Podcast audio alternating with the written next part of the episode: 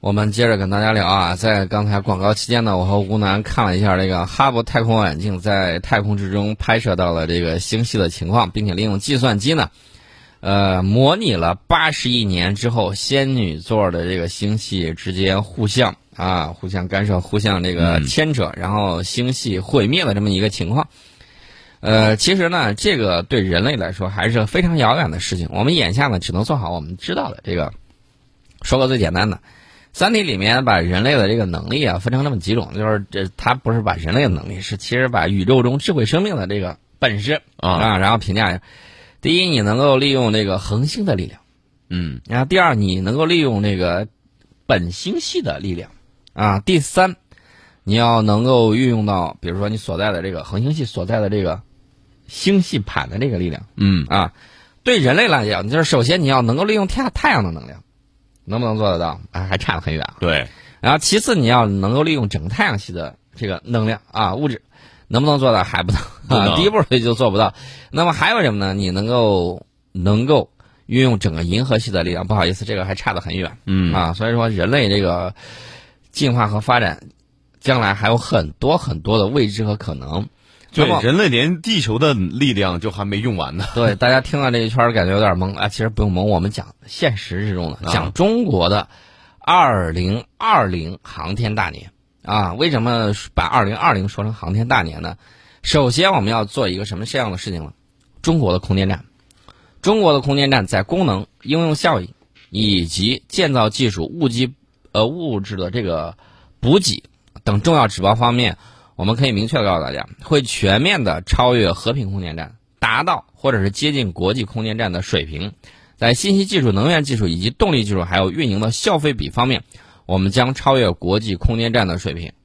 啊，可能有朋友说，你说的有根据吗？这个话是中国载人航天工程总设计师周建平院士在第四届中国这个人因高峰论坛上透露的。啊，这个很。很厉害的啊！另外呢，我们的空间站将为中国的航天员以及世界的航天员提供一个温馨的太空之家，并且做出中国人原创性的这种成果。呃，其实大家对即将到来的二零二零年充满了无限的畅想，空间站时代即将到来啊！空间站时代即将到来。然后有有一些记者上去就问了一个问题，这个问题其实大家要听起来的时候，觉得可能会。有人会反胃，有人会觉得哎呀很可笑，但是有人会认认真真的问这个问题，什么问题呢？航天员在天上会喝自己的尿吗？啊，这个是一个有味道的问题啊。对啊，尿在可以探讨一下。尿在地面上可能是一种废物，但是在天上是一种资源。空间站系统副总设计师吴志强在之前是。说了很多高深的术语。当他说出这句话的时候，外行们为之一振。嗯，航天员在天上会喝自己的尿吗？哦哟，难道上面的环境这么艰苦吗？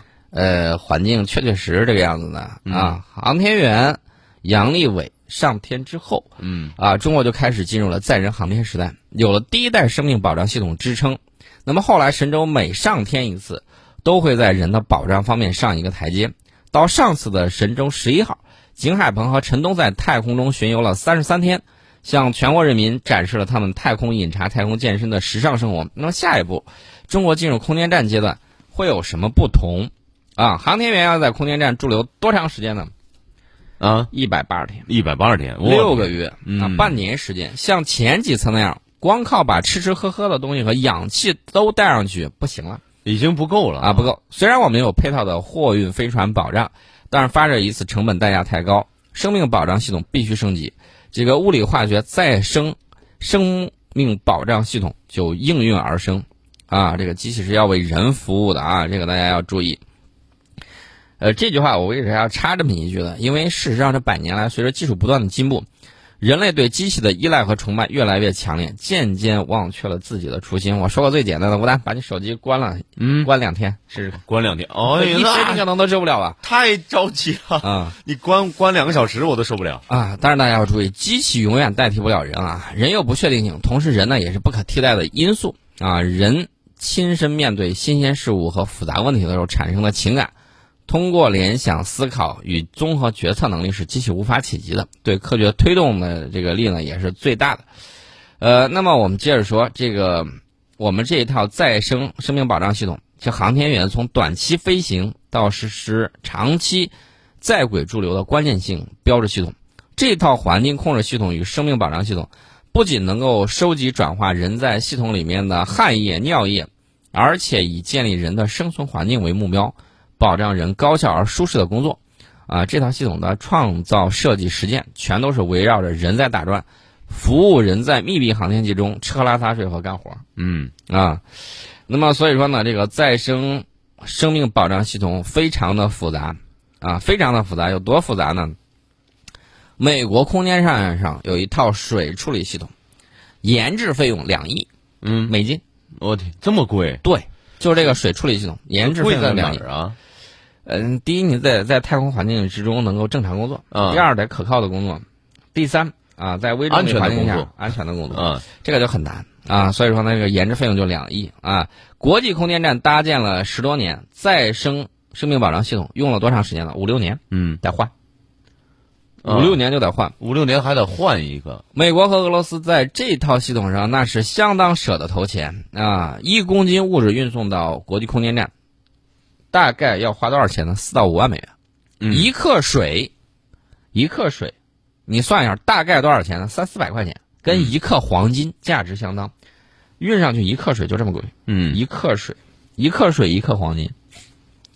当然，这只是水啊，你还得有有盛水的这个容器，加在一起，这个经济代价就很大。那么人一天需要多少呢？人一天需要的水一般在两公斤以上嗯啊，这些水要够三到六名宇航员六个月到一年多的用度，那是源源不断在烧钱的。每喝下去一克，就是喝下去一克黄金的价值。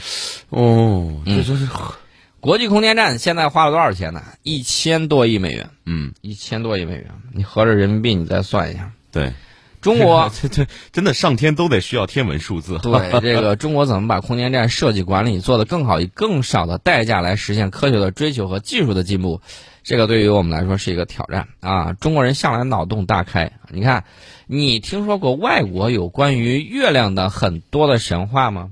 没有，只啊对，只有中国人特别喜欢月亮啊，呃，中国对月亮的这明月千里寄相思。对，嗯，嗯而且诗歌也特别的多。嗯呃，那么我看除了那个希腊神话里的阿尔特弥斯之外，其他的好像也不太多了吧？嗯也不太多了。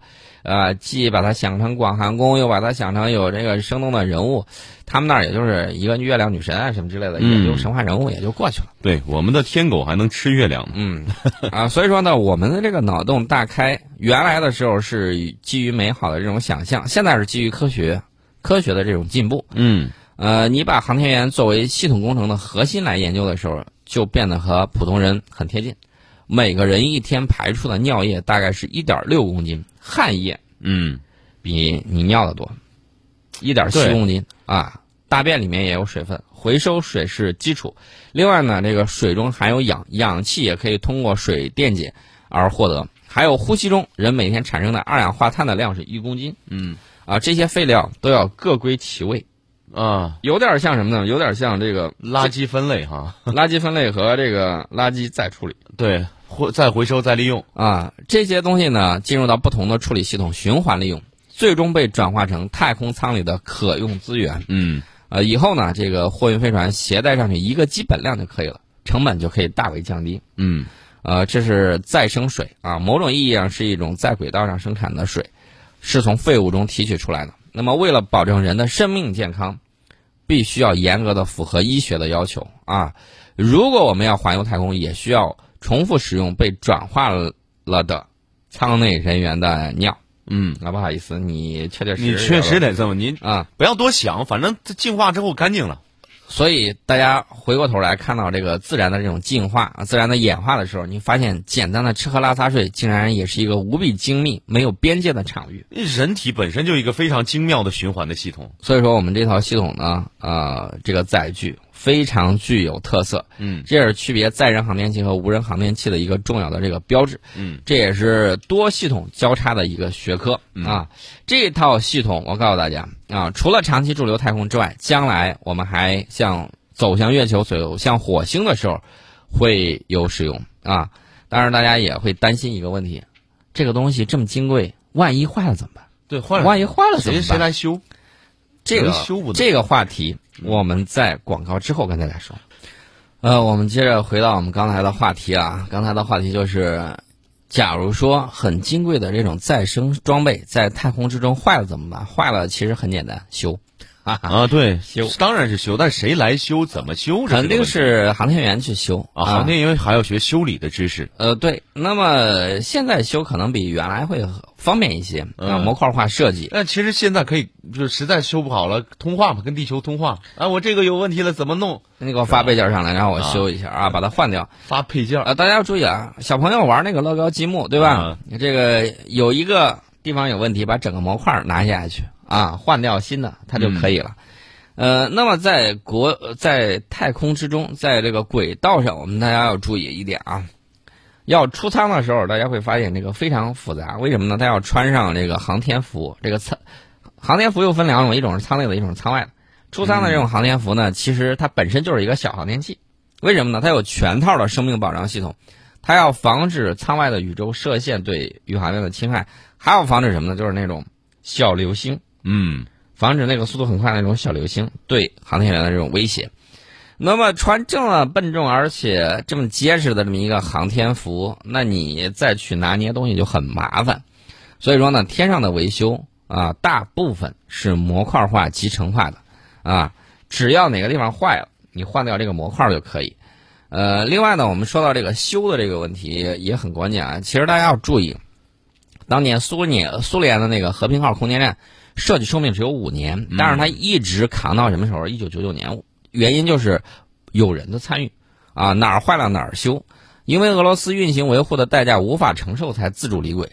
同样的呢，现在的这个国际空间站啊，没有人积极的参与，也不可能保持现在这种情况。嗯这就是原因啊！太空舱的寿命不仅是造出来，而且呢也是修出来的，不断的再去改变。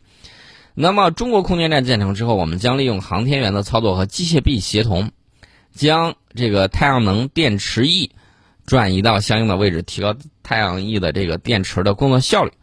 啊、如果我们把这个事儿办成的话，我们就达到了与国际空间站同样的舱外操作水平。嗯啊，这是我们这个希望达到的这种效果。呃，另外呢，我们的这个望远镜也要跻身地球轨道啊，名字也很气派，叫巡天。巡天望远镜，巡天望远镜跟哈勃望远镜相比呢，市场大了三百多倍，嗯分辨率不相上下，分辨率不相上下。它可以和国中国的空间站共轨飞行，在需要空间站对它进行补给的时候，航天员可以过去给它维修一下，调整调整。啊，如果需要设备升级的时候，它可以停靠在空间站，航天员进行必要的操作之后再离开啊，然后继续保持共轨飞行的这个状态。呃，大家要注意啊，过去发射卫星的时候，如果失控了，一下子损失就是好几亿甚至几十亿。嗯啊，还会变成悬浮在轨道上太空垃圾。那么将来飞船呢，里面会有随船的工程师，可以捕获这些卫星再进行维修。还有一些就是使用期满的卫星，我们可以换件维修，增加它的寿命。嗯这都是我们希望去做的。我要给大家讲一个事情啊，这个事情其实很很有意思，而且很重要。呃，一九八二年的时候，我们发射过一颗通信卫星，模拟飞行几次之后，数据显示火箭飞行十七秒就短线了。当时就去查，扒这个插座扒开看焊点如何，一天一夜翻了个底儿朝天，没有查出问题。所有人哪儿都不去，都在等，都在去查。最后发现什么呢？